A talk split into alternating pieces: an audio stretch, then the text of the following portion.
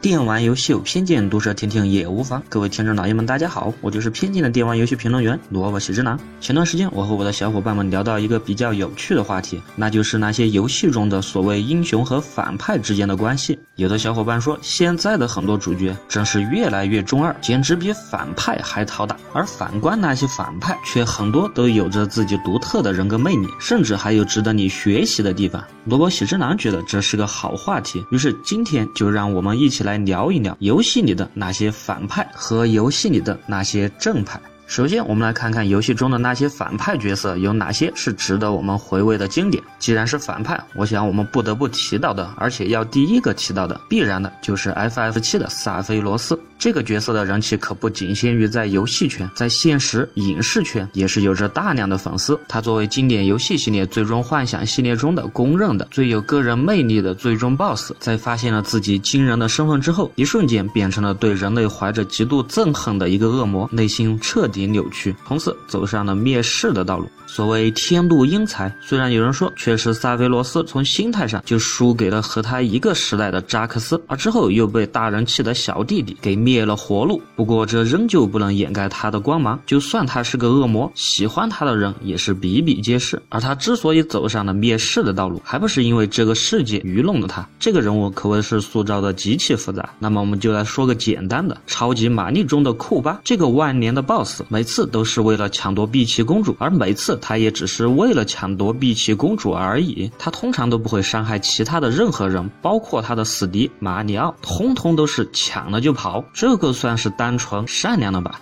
再来说我们游戏界的大佬暴雪公司所塑造的那些角色，比如《星际争霸》中的刀锋女王凯利根，那也是一个有血有肉的人物，而且实力强大。不管是他被虫族捉住之前的特工，还是在融入虫群之后变成反派之首，两个凯利根可谓都是当得极其的合格。而在《星际争霸二》中，关于他感情方面剧情的描写，也让这个彻头彻尾的大 boss 变得更加的有血有肉。既然说到暴雪，那么就不得不提到《暗黑破坏神》中的 Double 还有巴尔这两个怪物本身的实力也是极其的强大，令无数的玩家头疼。而且他们也是整个剧情的架构主宰者，一系列的阴谋也是因他们而起。虽然可怜的是，随着玩家们的玩法提高，他们就变成了一个个的活靶子，任劳任怨的被玩家刷来刷去。不过毕竟形象实在是太经典了，我相信打《暗黑破坏神》的时候，在最终的神殿中依次开启封印的情节。各位玩家一定都还记忆犹新吧？当然，游戏中的反派实在是太多，除了以上的这些经典，我就这么瞬间想得起来的，还有《生化危机》中的威斯克，《绝望学院》中的黑白熊、江之岛盾子，《最终幻想十五》的宰相，《幻想传说》的最终 BOSS 达奥斯等等等等，他们共同组成了玩家在游戏中魂牵梦绕而又头疼不已的大 BOSS 大反派。当然，也有一些游戏可能是看到了反派的力量，他们本身的主角就是反派。比如很早之前的牛蛙公司的著名游戏《地下城守护者》，这款以修建地下城、召集恶魔，然后杀死那些胆敢来讨伐的骑士、英雄、国王的游戏。你就这么听听看它的介绍，也知道它是一款不折不扣的反派游戏。于是之后还有了和它很相近的《勇者别嚣张》，也是这种玩法的游戏。此外，著名的游戏 GTA 这个游戏中的主角，或者说任何一个人物，虽然很多小伙伴是玩上手了，不觉得，不过那些就真的不是反派吗？什么持枪、都杀人、贩毒，简直就是大反派，好不好？然后还有前段时间非常火，然后被禁播了的《黎明杀机》，这个游戏简直就除了杀人血腥就没有其他的东西了吧？当然还有稍微好一点的，比如《刺客信条》，你别给我说里面的主角是什么英雄人物，到处杀人的刺客，在通常的社会背景下，又怎么可能是好人？或者说他们是被游戏艺术？化了的表现。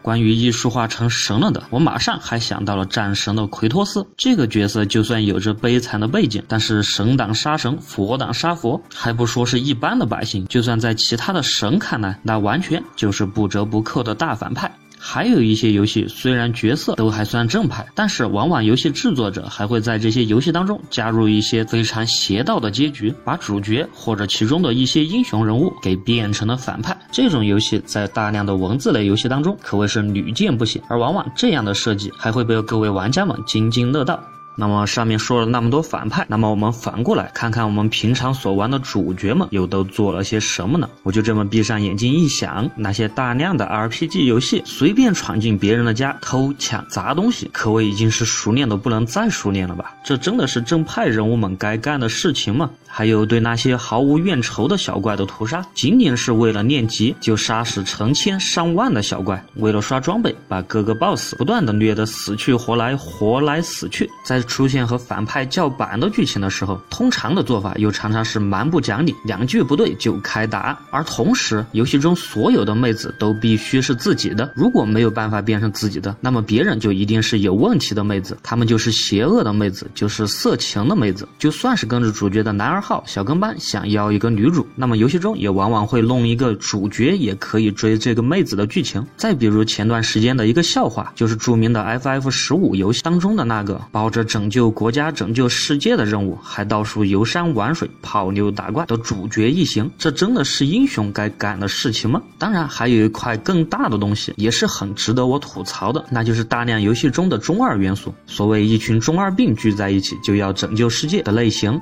比如经典的《宿命传说二》中，男主角从头到尾就只是为了证明自己是个英雄，而女主角从头到尾也只是为了证明男主角也是个英雄。你说这不是中二病？天下英雄何其多，难道你不拯救个世界就不叫英雄了吗？还有想歪歪的吐槽一下超级马里奥的马里奥，别人库巴那么温柔的抢走了公主，也没有见得他对你的臣民做过什么坏事，你就杀掉了无数他的孩子，他的臣民满脸开心的踩死无数的角色。你要换一个想法，马里奥又一定是个好人吗？说不定别人碧琪公主其实深深爱着的人还是库巴呢。此外，再说个前段时间大火的游戏，那就是《女神异闻录五》。这个游戏中的一些观点，萝卜喜之郎还是觉得有待商榷。你几个少年，几个高中生就想拯救世界，就想由他们来定义世界的正邪。比如喜多川佑介，他憧憬的班木先生，他的老师，虽然他的被塑造成了一个利用弟子而不断的出名赚钱的坏人，然而这样一个角色却是造就了喜多川佑介他精湛的画工技艺。如果没有这样的老师，他在绘画上能够达到这样的高度吗？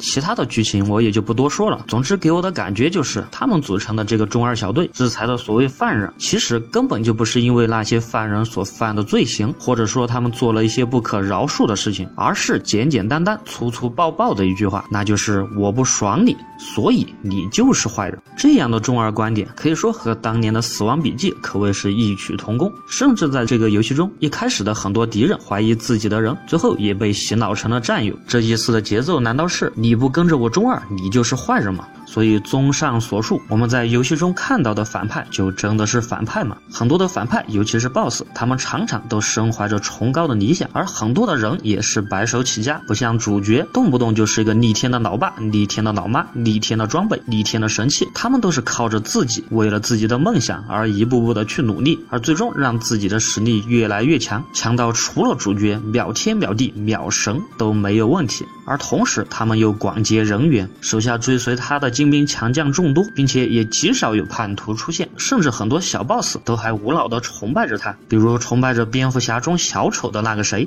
之后，这些反派几乎每一个都是深谋远虑，为了一个统治世界的梦想而处心积虑。而另一方面，他们又是那么的不近女色，在通常的 boss 旁边都常常会标配着一些魅惑至极的小 boss，但是他们对这些 boss 又从来都不会动心，甚至抓到了主角这边的各种女角色，也很少见他们动重新下手，通常都只是用来要挟主角而已。而很多的反派看到幼小的主角，也通常都怀着慈悲心，并不会对主角。斩草除根，而这又是何等的仁慈？哪像主角队伍，就算那个 boss 有多悲情，还是会被主角毫无人性的打倒在地，夺走装备，然后还要嘴炮一番。从这些方面，你来看看这些反派，他们简直就是典型的成功励志热血的楷模。当然，也有很多绝对的反派角色，比如上述提到的绝望学院的江之岛盾子，他们所犯下的罪行确实也是不可饶恕的。但一码事归一码事，该下地狱的还是要去下的。所以，一个成功的游戏人物必然会亦正亦邪，并不是说只有我们主角的队伍才是绝对的正义，只有我们主角队伍中的人才值得我们去学习。这就像现实中那些你不喜欢的人，在你眼中的那些反派，其实他们的身上还不是有一些很厉害的、值得你去学习的地方？就算对方是个死宅，那别人好歹玩游戏的专注力还是很值得你学学的。